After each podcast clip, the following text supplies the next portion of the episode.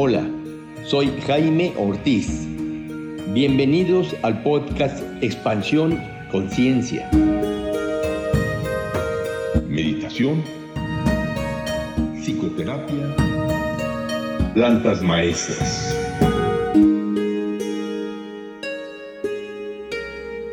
Hola, ¿qué tal amigos? Bienvenidos a este episodio del podcast Expansión Conciencia.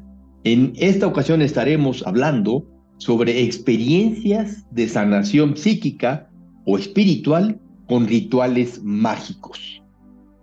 Y para hablarnos de este tema, he invitado al maestro Fernando Ruiz, que es un gran psicoterapeuta con mucha experiencia en rituales mágicos. ¿Qué tal? Bienvenido, Fernando. Mi querido hermano, muchísimas gracias por la invitación, siempre con mucho gusto, con mucho cariño. Te envío un abrazo virtual también al querido Bajo. Sí, muchas gracias. Hermano Fernando, ¿qué son para ti los rituales mágicos? He dicho en otras ocasiones que la psicología, la psicología en el sentido más amplio de la palabra, porque sabemos que no deviene de las eh, filosofías griegas.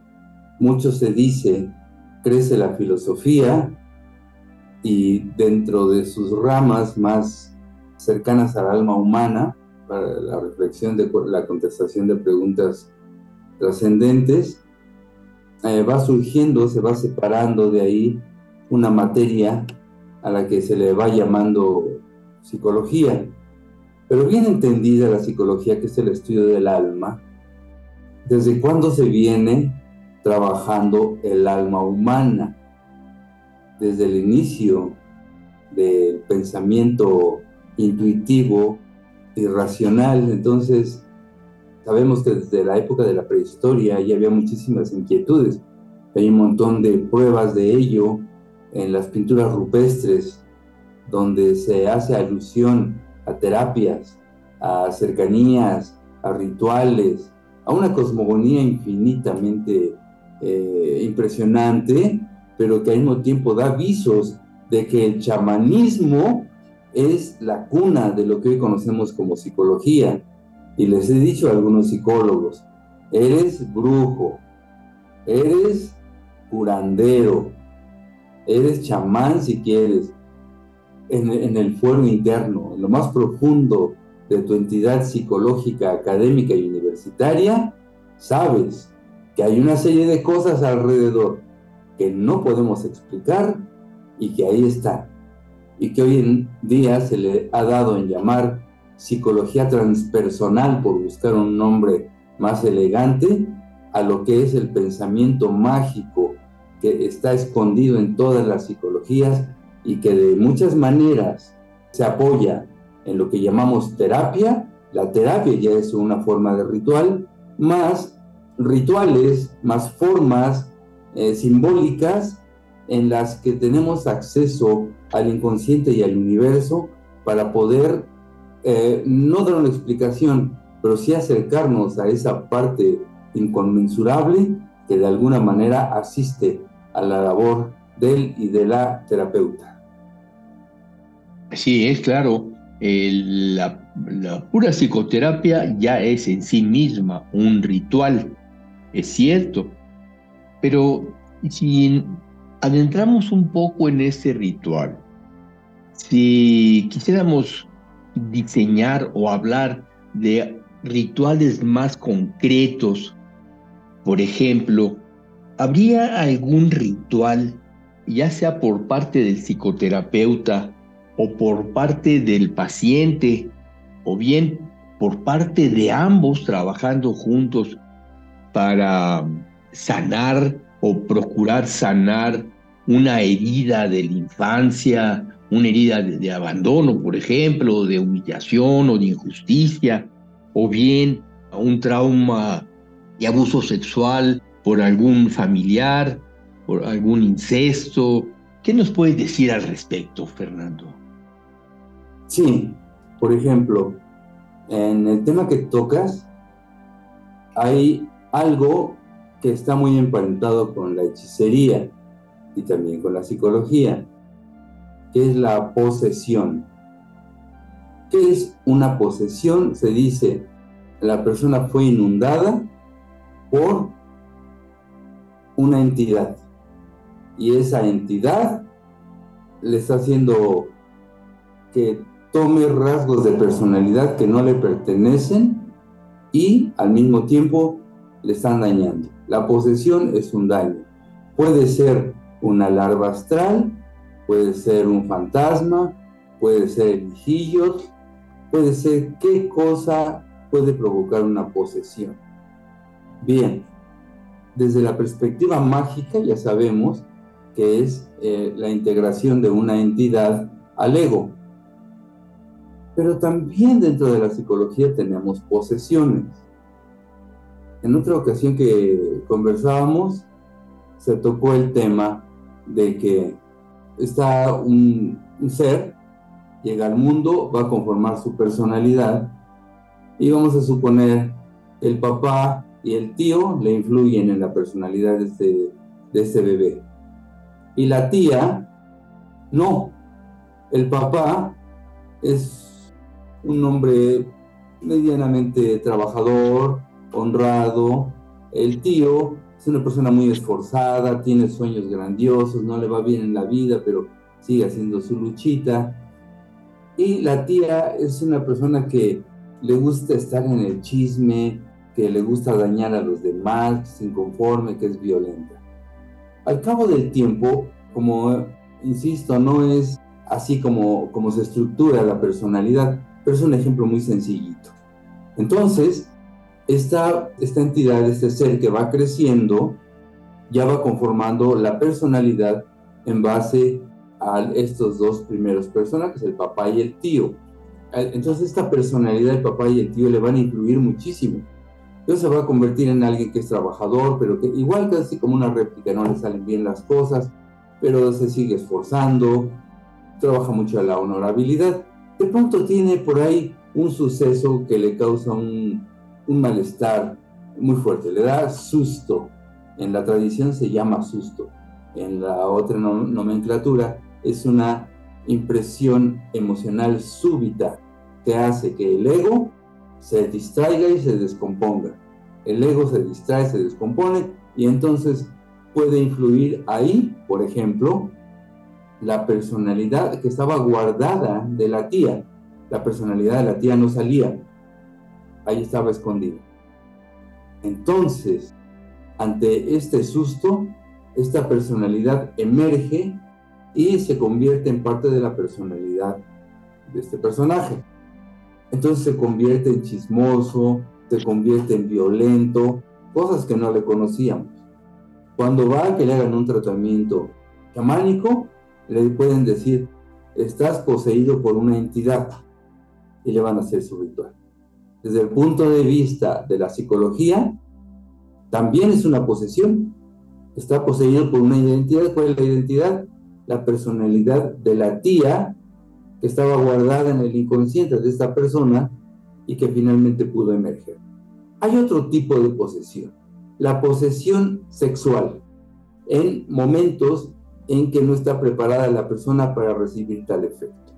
Entonces tiene una edad temprana y sufre un ataque por parte de una persona mayor, hace un abuso sexual y entonces esa impronta energética del abusador está atrapada en la psique de la jovencita. Va creciendo y esta energía está ahí latente. ¿Por qué está latente? Porque por de principio se atiende a un ritual muy antiguo que era una iniciación a la sexualidad. Estamos hablando de las épocas más primitivas. Entonces ya se inició la sexualidad. Pero al mismo tiempo, esta persona como está en otra civilización, en otra cultura y en otro tiempo, va a empezar a desarrollar miedos, sentimientos de culpa, conflictos sexuales y mucha ansiedad por esta posesión. A ver, eh, tengo una duda, Fernando. Vamos a suponer, vamos a, poner un caso más, más concreto. Es una paciente que tiene ahorita 25 años y tiene problemas sexuales, digamos que muy difícilmente tiene orgasmos, creo que ha tenido uno o dos orgasmos en toda su vida, a pesar de que ha tenido prácticas ya sexuales a menudo con su esposo, no le gustan las relaciones sexuales con su esposo, le gusta que la acaricien, que la apapachen, pero ya cuando se va a tratar de una penetración ya no le gusta. Y ella señala o comenta, recuerda, que un tío venía a su casa y, se metía a su cama. A ella la dejaban con estos tíos porque sus papás tenían que trabajar eh, y trabajaban hasta tarde. Y entonces el tío eh, aprovechaba y estaba la niña acostada, la niña de tres años, se metía a su cama, la tocaba, acariciaba, acariciaba la vulva, le, metía un dedo por su vagina y, esto se repitió pues varias veces. Eh, la esposa del tío, es decir, la tía de la, de la niña, eh, a pesar de que sabía, parecía como que no veía, en palabras vulgares se hacía tonta y, permitía que el, que el esposo eh, tuviera este acercamiento con la niña. Aquí está. Ahora sí, este es el caso.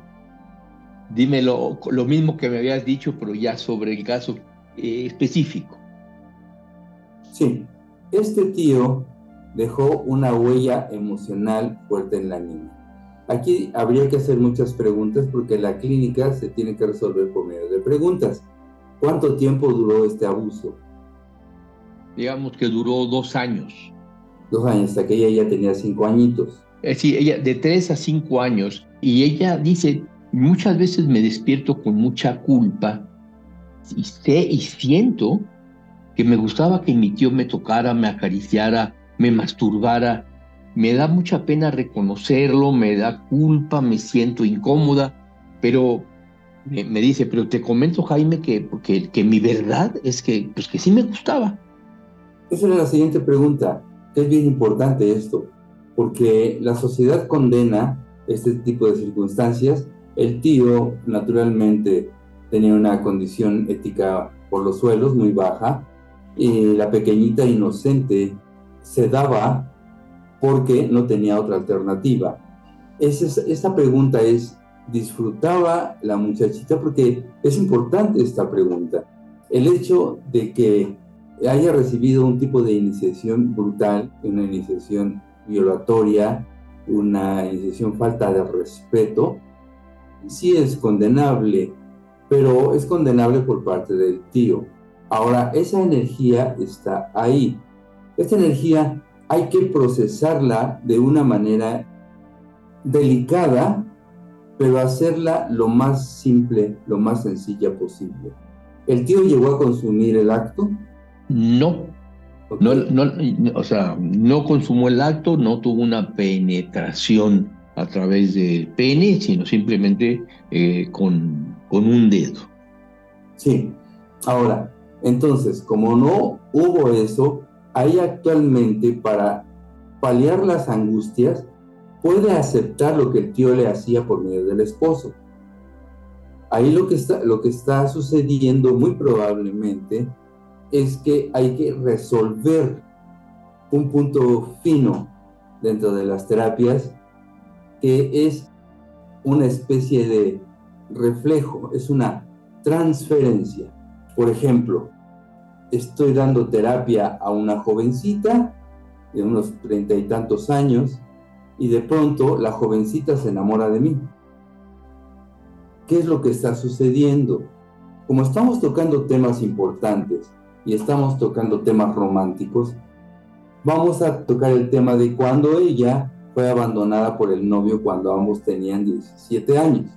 Cuando tenían 17 años, entonces ella sufrió esa marca emocional, el novio se fue con la amiga ella quedó destrozada. Pero ese amor sigue ahí pendiente.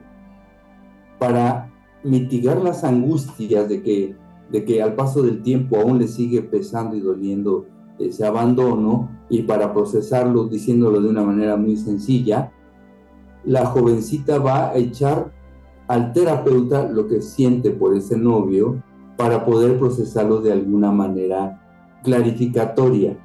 El terapeuta debe sentir, debe saber que no se va a involucrar con ella, porque lo más probable en un alto índice es que muchas personas se involucren con él o la terapeuta. Y si empiezan una relación, ambos van a salir lastimados, porque no se trata de un enamoramiento ni de un amor real, es una transferencia.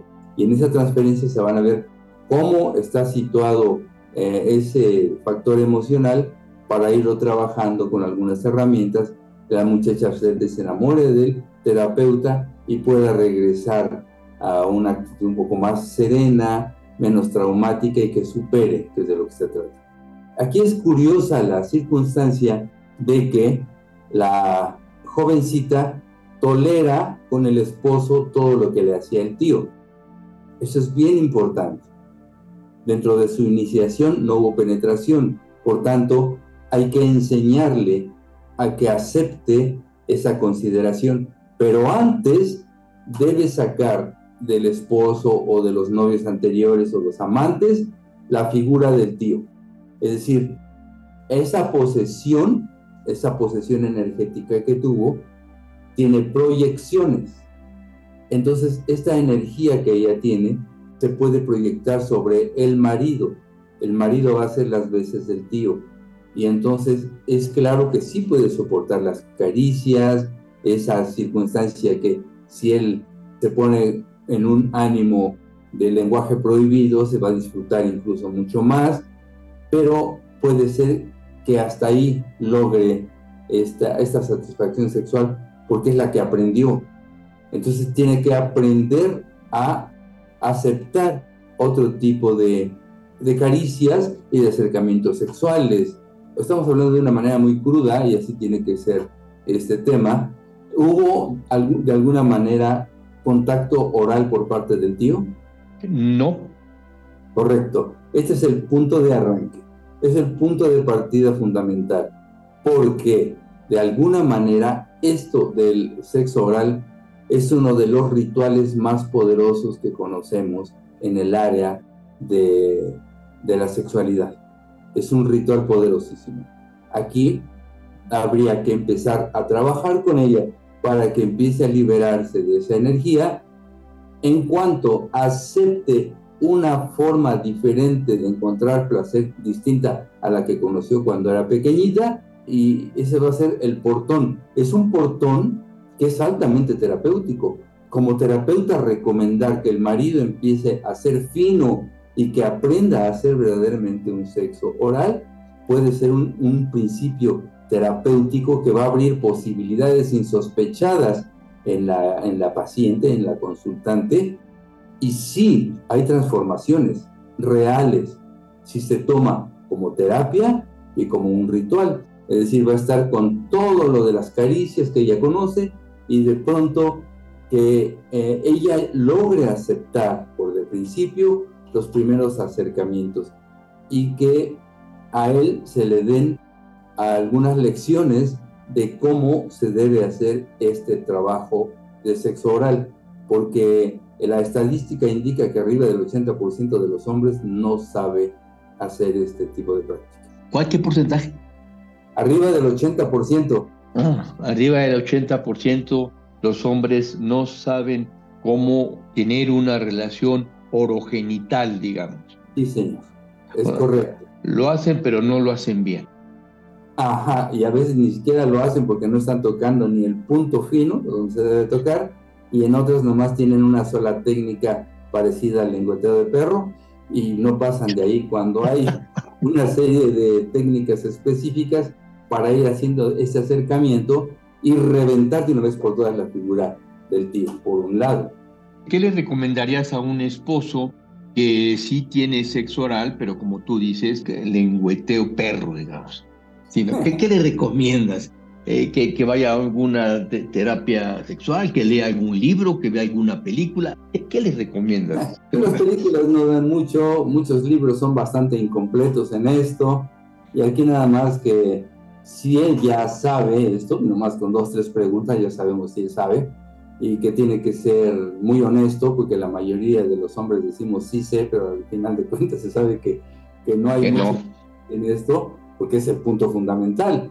De hecho, el, el, área sexual debe estar culminada por la oralidad, caso del hombre y en buena medida de la mujer. Es el, el clímax de la mujer también está en la estadística, está arriba del 90% en ese territorio. Es cuando sí puede llegar a un clímax, está por la penetración. Hay ocasiones, hay ocasiones en que no llega ni al 30% de posibilidades y estoy yéndome altísimo. O sea, si te entiendo bien, por lo general una mujer por, a través de la penetración, solamente arriba de, de, 30%, bueno, sí, más bien abajo del 30%, es decir, de cada 100 mujeres, solamente 30 pueden tener orgasmo vía penetración del pene, digamos. Sí. Y las otras no. Muchas, muchas, para muchas es más fácil tener un orgasmo vía mm, orogenital que a través del pene.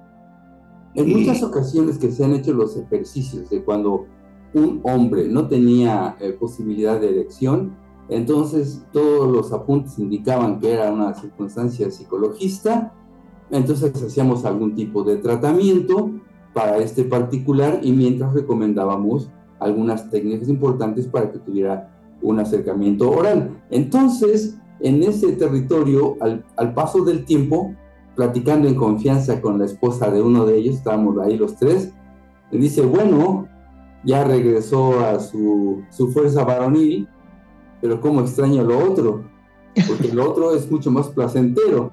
Entonces, claro que hay que dar ahí algunos tips. No es de que el 30% de las mujeres no, sino que el 30% de una pareja que tiene relaciones el 30% de las ocasiones que una pareja pudiera llegar a tener una especie de clímax que muchas veces es más psicológico que físico mediante solamente la penetración, porque tiene que cubrir muchos factores, muchísimos, desde la postura, desde las maneras en que embonan los dos elementos sexuales, desde si él eh, está lo suficiente, ha hecho la suficiente preparación, porque se tiene que hacer una preparación, no es nada más con permiso y ahí llegué, buenas tardes, ¿no? Sino una preparación que le llaman la preparación descendente, empezar por oídos, cuello, hombros, que es importantísimo, e ir descendiendo gradualmente. Entonces ya ahí, al llegar al punto importantísimo, entonces hacer combinaciones, pero sobre todo muchísima comunicación porque la comunicación puede hacer en lo que sea pueden platicar y pelear por lo que sea y puede decir me gusta o no me gusta ese vestido o tu carácter, lo que sea. Y en el área sexual hay muy poca comunicación. Hay tres elementos que van a encontrar. La falta de comunicación, la rutina y el no comprometerse en el mundo mágico y emocional de la mujer. Porque el hombre piensa que nada más es pasión y jadeos, mientras que la persona, la mujer, va a estar pensando no solamente en el trabajo erótico, sino en todo, todo lo que está alrededor de la circunstancia emocional, toda la parte emocional, cómo se le va a volcar, cómo se va a sentir querida, arropada, sensual, en fin, muchas cosas que a veces no da el librito, sino va dando, dando la, la experiencia. Pero ahí ya sí recomiendo encarecidamente que esta persona tenga ese acercamiento, hacer las preguntas y que empiece a hacer un trabajo de apertura Rompiendo esto, ya la parte de la penetración es complementaria. En realidad no es la parte más importante de una relación íntima. Ok, muy bien. Vamos a regresar entonces al ejemplo de la niña de tres años. Dices, ya como terapeuta, había que recomendarle a esta persona, ya, ya, ya tiene ahora 28 años, que hable con su compañero y que de alguna forma tengan un ritual de sexo orogenital para abrir nuevos canales de expresión sexual. Eh, es correcto, como segundo elemento. El primero va a ser solo caricias y que ella le pida cómo, dónde y de qué manera. Porque es importante que él no se vaya a la caricia por ocurrencia, sino venme guiando una temporadita. Ya después de esto, ya viene el besar, el besar a, su pareja de manera integral. Los pies, los pechos, el cuello, así poco a poco, hasta que llegue el momento en que ella lo tiene que aceptar como un ritual, como si fuera la danza de las aves, que está flirteando y quiere copular con su pareja, entonces así tiene que ser ese, ritual, pero no va a ser de un, solo... Un solo día. Sí, sí. A poquito, y ella va conduciendo, a ver, ahora sí, estoy preparada para esto. Y de esta manera puede venir un tratamiento terapéutico muy importante.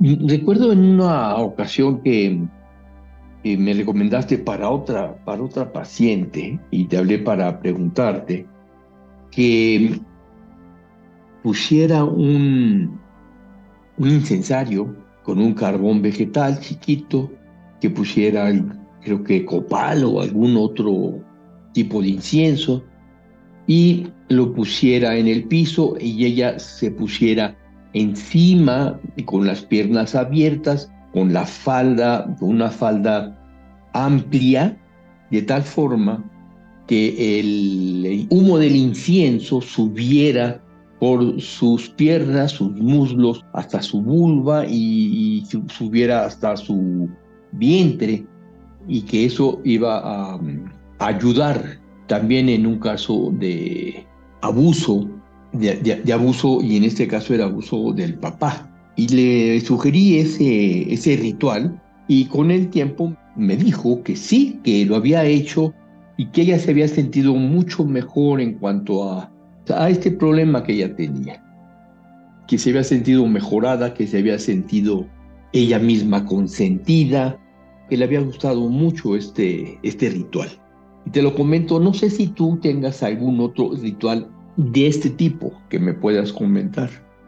Sí, este que comentas es bien interesante porque ahí lo que se hace es que el humo de alguna hierbita, que puede ser bien desde copala, puede ser desde salvia, salvia seca que se quema, y se está la persona ahí por un ratito, que no suelte mucho humo, que no le vaya a provocar tos o incomodidad.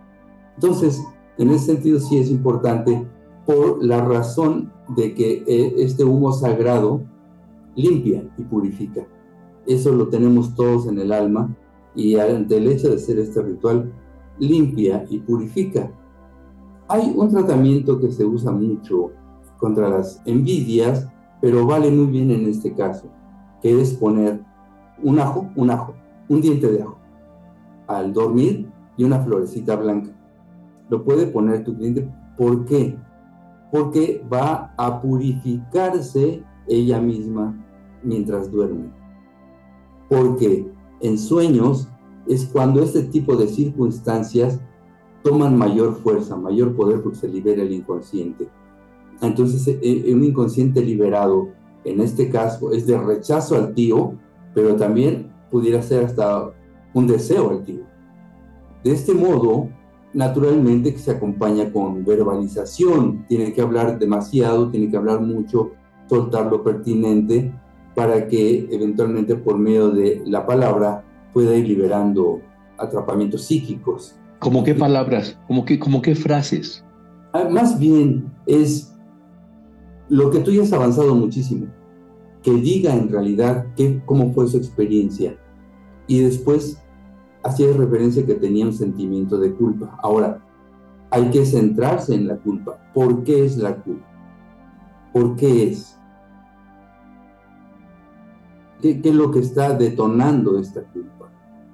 Ir hasta el fondo sin explicarle, porque la explicación no sirve de nada que digas, era, tenías tres años, no sabías lo que hacías, este fue un abusador, nos reservamos las palabras, pero ¿cuál es tu culpa? ¿Por qué? ¿Por qué? No asumir la, este, la relación con él, sino ella misma con este tipo de circunstancias. ¿Cuándo empezó a aparecer la culpa? ¿Alguien se enteró? Ella empezó a, formar ya un criterio mayor y empezó a, saber y a entender que eso era prohibido. Desde el principio sentía vergüenza. Entonces, todo ese tipo de circunstancias son importantes porque, eh, por ejemplo, algo que se tiene que liberar. Llega finalmente un novio. Entonces, llega el novio con su pureza y la jovencita se puede sentir impura. Esto es bien importante. ¿Hasta qué grado se siente impura en sus relaciones? Esto ya es absoluta línea terapéutica. Y es cierto, o sea, lo he visto en muchas ocasiones que dice, es que me está besando, me está abrazando y yo me siento una basura. ¿Cómo es posible que yo haya tenido esta experiencia y este hombre, esta persona, con tanto amor, se viene acercando a mí, me está abrazando y yo no lo merezco? Alguien que me puede decir así, yo soy una basura, literalmente. Esto es el punto que se tiene que tocar para irlo liberando, que empiece a dignificarse y encontrar rituales, rituales de purificación, porque el ritual naturalmente es un lenguaje a la mente profunda en donde puede empezar ella a sentir esa circunstancia, pero se puede liberar, eh, se puede brincar fácilmente y el ritual es importante. Entonces, un ajo y una florecita blanca en la noche que ella sienta que es su purificación nocturna. ¿Se, pone, abajo de la almohada o, A un ladito. A un, lado. Eh, eh, puede ser un buró, en un buró de junto, un ajo y una florecita blanca y mencionar algunas palabras. Bueno, sí, ponerle las manos, agradecerles, porque la florecita merece un agradecimiento y está haciendo su labor. Eh, se ha dicho hasta la saciedad, porque tengo mucho contacto con sacerdotes franciscanos, en que si se entra a, una, a un templo, a una iglesia, y las personas todas van con su malestar, sus dolores, enfermedades, padecimientos, energía negativa, pues la iglesia era para que uno entrara y sintiera el ambiente cargadísimo, y no es así. Uno entra y se siente la paz, la bendición, el espíritu de purificación, porque hay flores blancas, y porque hay inciensos o, cualquier otro tipo de quema de esos elementos son importantísimos. Entonces, lo mismo debe hacerse en su recámara. Se puede prender una velita que no sea de las comerciales. Ojalá encuentre de cera, de abeja, porque las otras hacen mucho daño. Y se prende por 5 o 10 minutos. Se enciende la vela. Es bien importante. ¿Por qué? Porque no se enciende la vela. Hay que entender que nuestro nuestro máximo interior está encendiendo la hoguera para la hoguera antigua en beneficio del fuego, el hablar con el fuego, para hacer todo un ritual o una, o una ceremonia. Entonces, al encender la vela, ya estamos preparados para una ceremonia. Se enciende la vela, se pone el ajo, la florecita, se agradece, la velita se puede apagar a los cinco minutos, pero ya está hecho ese trabajo y el inconsciente lo está interpretando. El ajo se utiliza desde las películas para alejar vampiros hasta acabar con bacterias y virus. Esto lo sabemos hace mucho tiempo. Y la florecita blanca es por este particular. Muy bien, muy bien, hermano Fernando. Voy a poner otro caso eh, muy común. Es un paciente que su mamá, mm, desde muy joven, bueno, se casó muy joven la mamá, el papá también muy joven, el papá viajaba, la mamá sabía de alguna manera, percibía que el papá pues era mujeriego, tenía para entonces 24 o 25 años, muy inquieto, eh, la mamá con mucha presión, ya tenía una hija antes, y luego nació este, este hijo, y desde que es chico, la mamá es muy agresiva con él. Él crece y la mamá también se hace pues mayor y madura y le dice al niño, ya ahora joven, que lo que pasaba en, esos tiempos es que ella estaba muy enojada y que su forma de, manejar su enojo fue pegándole a este chamaco desde que tenía cinco o seis años hasta que tuvo 12, eh, le pegaba, le daba con un cinturón, lo, le clavaba las uñas, En fin, era, eh, digamos que era muy agresiva la mamá con este niño, por cualquier cosa, ¿no? El niño no tenía que portarse mal. Simplemente llegaba de la calle de jugar y la mamá le decía dónde andabas y le comenzaba a dar con el cinturón. Eh, le comenzaba a dar con el cinturón porque era que estaba enojada con el papá. Y esa era su forma de desquitarse de lo masculino, ¿no? en este caso, pues del papá o no sé, la mamá se expresaba su ira con este niño. ¿Qué rituales tú puedes aconsejarle a los terapeutas para que pongan en práctica en esta herida de humillación, de injusticia, de rechazo hacia el hijo? ¿Qué puede hacer un terapeuta para el paciente como un ritual, como un ritual aunque él no esté, o bien que sí esté? ¿Y qué puede hacer también el mismo paciente para avanzar en su sanación? ¿La mamá lo insultaba? Lo, eh, lo insultaba, digamos, eh, no era tanto verbal, eh, sí le decía algunas cosas verbales, pero sobre todo con el cinturón era con lo que la mamá lo, así que lo insultaba, ¿no? Sí, porque habría que ver qué le decía la mamá. A esa edad el maltrato físico es brutal, pero a veces dañan más las palabras, lo que va acompañado de la violencia. ¿Qué le decía o qué hacía? Naturalmente a lo mejor alguna travesura, pero ¿qué le llegó a decir la mamá para provocar este daño físico? Es importantísimo ir a lo que le decía la mamá, es una recomendación primaria, es, digamos que es fundamental para ver en dónde está quebrado el espíritu de esta, de esta persona, en dónde le rompió el alma al pequeñito, que a lo mejor no, no aún ya de grande, no la puede reconstruir. Entonces también reconstruir el, el alma y reconstruir el cuerpo. Pero sí, sobre todo, es decir, ¿cuáles son las palabras más hirientes que recuerdas de tu mamá? Eso es digamos, como la base que acompaña al maltrato físico. Hay ocasiones, no es la regla, pero daña más una palabra brutal para toda la vida que, que una cinta Danos un ejemplo imaginario, digamos, que la mamá le dijo, ¿qué, qué le podía haber dicho al chamaco? Ahí es muy interesante saber cómo está la personalidad del jovencito y cuáles son las palabras que pueden perjudicarle y en qué momento. Por ejemplo, me voy a ir en tres fases. Eh, la primera es, alguien está debilitando físicamente. Entonces empieza a dañar, por ejemplo, el sistema digestivo. De esta manera, si vienen conflictos emocionales fuertes, no es de que si pasó esta circunstancia, se va a ir a las rodillas. Si pasó esta, se va a ir al hombro. No, no, no hay esa, esa rigidez. Básicamente lo que ocurre es que tenemos un elemento sensible y débil en nuestro organismo que cuando viene un bajón emocional por lo que sea, por problemas, por etcétera, entonces se va a somatizar y se va a somatizar en la parte más débil.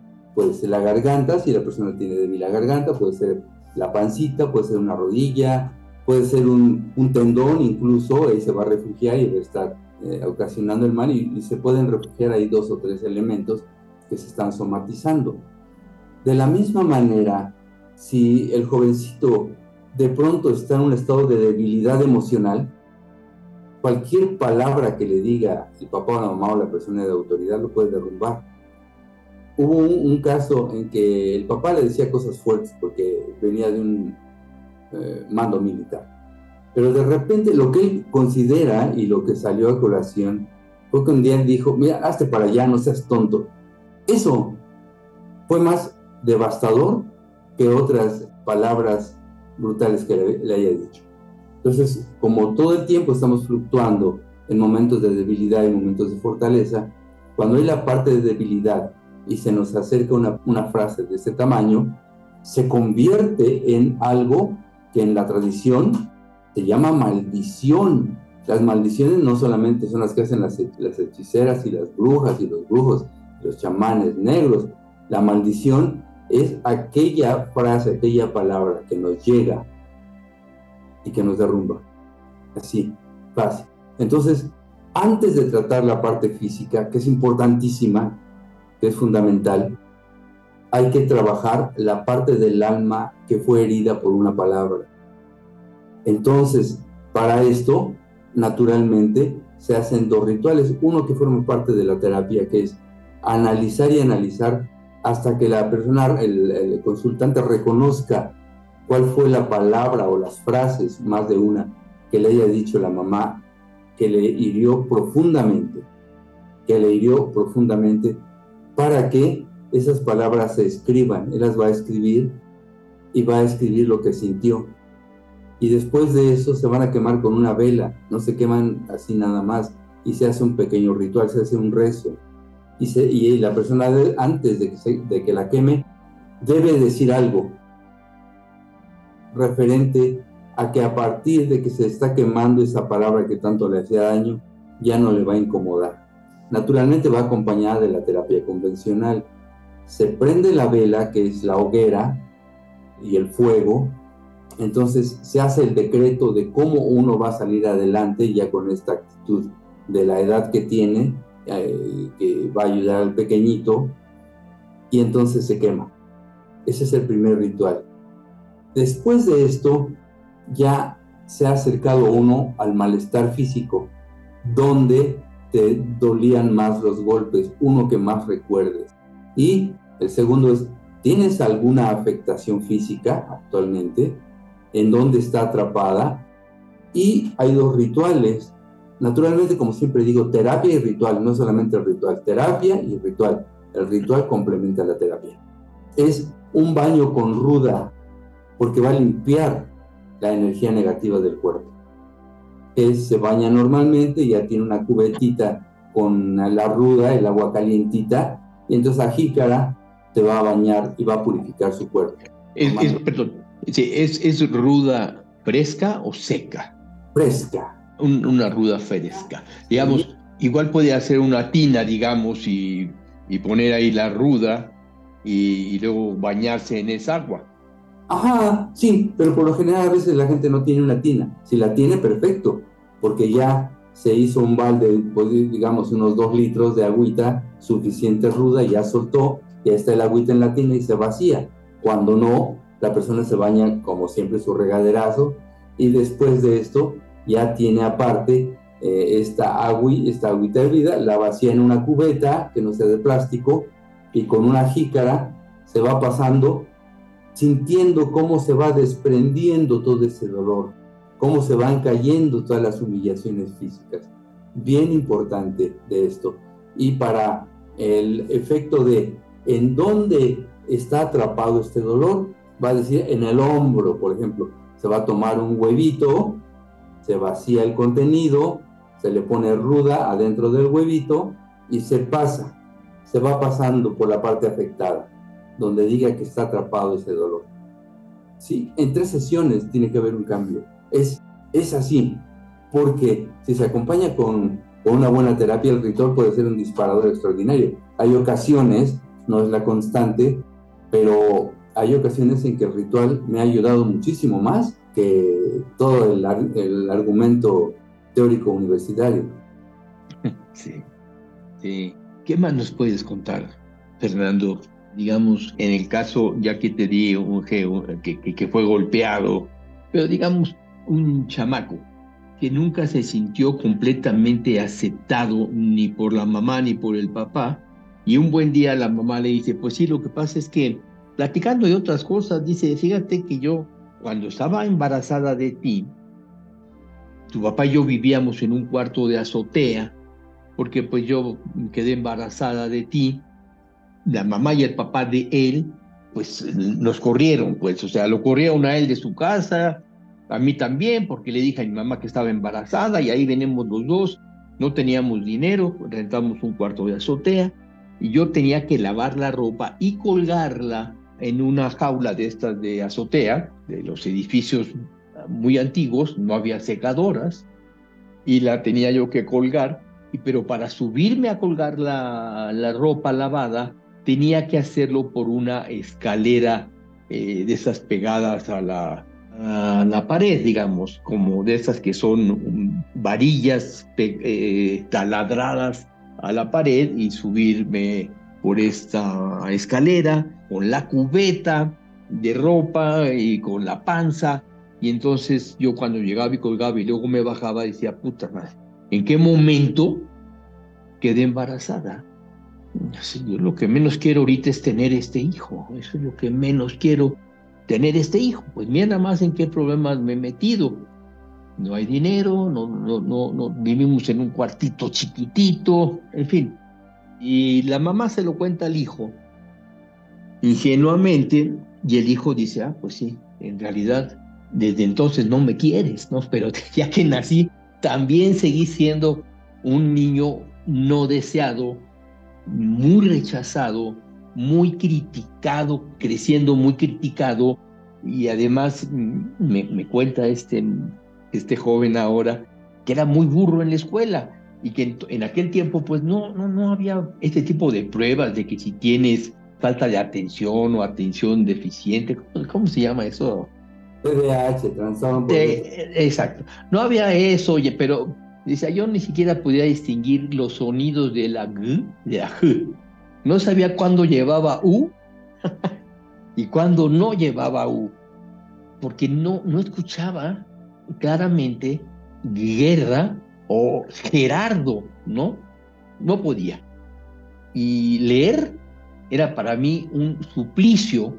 Cuando llegaba el examen de lectura de cuarto año de primaria, uno por uno nos iba parando la maestra a leer un párrafo. Y yo temblaba cuando ya iba en la N, ¿verdad? Porque el señor era Ortega, y entonces ya iba a llegar al Ortega, y Ortega, y Ortega se levantaba y no podía leer, ¿no? Y bueno, todo esto venía al famoso rechazo. ¿Qué me cuentas de eso? ¿Qué puede hacer este terapeuta con ese joven? ¿Y qué puede hacer también el joven? Bueno, ya no tan joven, digamos de 28 años. ¿Qué puede hacer ese joven para avanzar en su herida de rechazo, para sanar su herida de rechazo? Quizá por el principio habría que trabajar el hecho de que los dos papás estaban en una tensión constante en una sobreexcitación de estrés que se convirtió en distrés, un distrés inmanejable que probablemente causó malestar en el papá y pudo haber causado episodios de ansiedad en la mamá.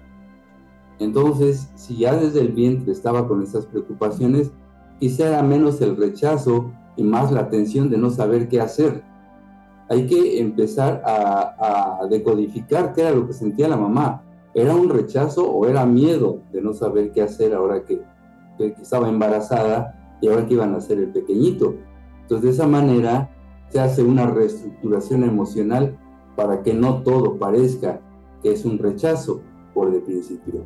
Enseguida, cuando nace, va creciendo, seguramente la situación no mejoró y el pequeñito heredó, por decirlo de una manera simple, todo ese derrame que desde pequeño es, tremendo, que está nomás en la tensión, en la angustia, en que alguno de los dos papás puede caer en un cuadro hasta semidepresivo, sistémico, y entonces, ¿cómo se va a concentrar si hay un exceso probablemente de serotonina? De esta manera, todo eso, hablando nada más muy por encimita, porque habría que conocer el caso y hacer una serie de estudios. Pero si fuera así como se plantea ahora, es el jovencito desde pequeño estaba inundado de estrés. Un estrés que no podía ya manejar, resulta inmanejable. Habría que ver si no ha tenido episodios de angustia crisis de ansiedad o ha tenido bajones depresivos eso es bien importante, que lo más probable es que los haya tenido y uno tras otro. Y cuando ella estado por la edad entre los 16 y 18 años, estaba en el caos de su vida y no sabía qué hacer y nadie le podía orientar porque se estaba derrumbando, es muy probable.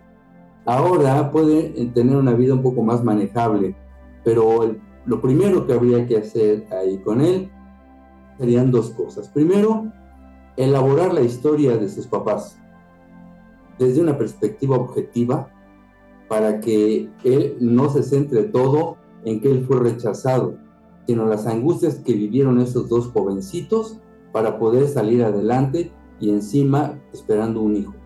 Entonces, eso debe tener como fundamento la comprensión a los papás, una comprensión no egoica, no centrar todo en que no fue querido y pobrecito, que es punto número uno. Entonces, si desde ahí empieza a reconstruir su historia, naturalmente que gradualmente se puede ir resignificando, porque eso tiene, una significa, tiene un significado, un significado concreto, es decir, no me querían y desde pequeñito, desde que nací, etc. No, está bien el significado, pero a la experiencia hay que darle un nuevo significado, siempre acompañado de móviles emocionales, eso es fundamental. Y como segundo punto es... ¿Acompañado de qué, perdóname? De móviles emocionales. Sí. ¿Qué es eso? que cuando se esté resignificando que no sea una labor intelectual, sino te puedes meter al corazón de tu mamá, puedes ponerte en tus zapatos y sentir lo que ella estaba sintiendo, una jovencita sin experiencia que de repente la... O sea, la mamá pasó las de Caín. Y no podemos centrarnos en el muchachito que está sufriendo porque no fue querido, sino vamos a, a argumentar, a reconstruir la historia de los dos papás, pero desde el corazón, no solamente vamos a hacerlo como una novela. Sí, te entiendo. Entonces, si se tiene esto, él va a empezar a contemplar la vida de otra manera y es probable que su destino cambie, su tona va a cambiar.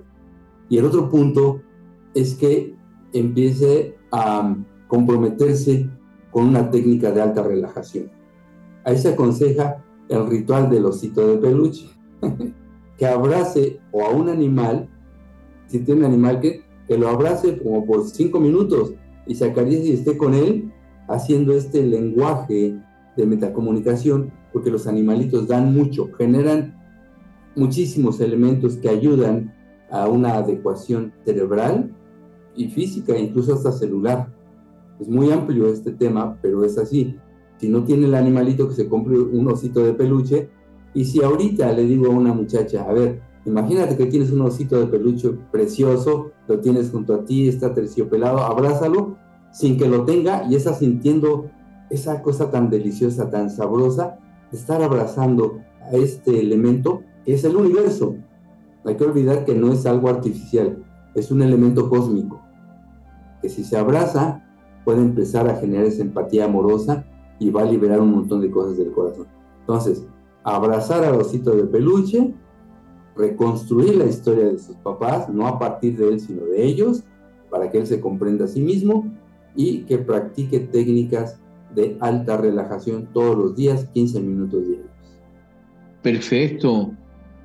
Hermano Fernando, pues me ha dado mucho gusto toda esta entrevista. Realmente podríamos seguir hablando sobre esto mucho tiempo y no me gusta hacer episodios muy largos, esa es la verdad. en este episodio ya tenemos aproximadamente una hora, entonces vamos a dejarlo aquí y más adelante volvemos a reunirnos y podemos seguir con esta, con esta plática, con toda esta información que nos presentas, que es muy, muy útil para terapeutas y para pacientes y para personas en general. Me ha dado muchísimo gusto hermano Fernando, que estés aquí con nosotros. Y lo único que me resta es pedirte eh, algún teléfono, algún WhatsApp, algún eh, correo o alguna página web o alguna página de Instagram, información para que gente te pueda contactar. Gracias, hermanito. Sí, decir que soy un apasionado de la psicología desde hace más de 40 años. Ha sido una de las columnas de estudio que he tenido y también soy investigador de las tradiciones ancestrales desde hace muchísimo tiempo. Por eso llegué a, configurar una materia que se llama Teotzin, Teotzin Reiki Tolteca, y me pueden encontrar en la página Avatar con V, Avatar, Universitas con S, avataruniversitas.com. Ahí estoy a las órdenes. Perfecto, hermano Fernando, te agradezco muchísimo, de verdad. Estoy seguro que muchas personas podrán escribirte y preguntarte cualquier duda y tal vez hacer citas para consultarte. ¿Das consultas también, consultas terapéuticas? Sí, eventualmente doy alguna, alguna, a veces asesoría, a veces consultoría psicológica, a veces una limpia, a veces una mezcla de todo esto pero en verdad lo hago con, con mucho cariño. Eh, entre otras cosas, si se me permite una postdata, decir, eh, aconsejar a los terapeutas que no vayan por la mecánica facilista de explicar un solo evento de una sola manera. Un solo evento tiene una cosmogonía infinita para no caer en el monismo reduccionista, sino que se hagan investigadores. Llega el caso y que se hagan investigadores y que cualquier herramienta que pueda servir para ayudar a un ser humano es bienvenida. Y muchas gracias, muchas gracias Fernando y estamos en comunicación. Un fuerte abrazo, muchas gracias. Esto fue Expansión Conciencia por Jaime Ortiz. Si te gustó este episodio, por favor compártelo para que más personas se puedan beneficiar.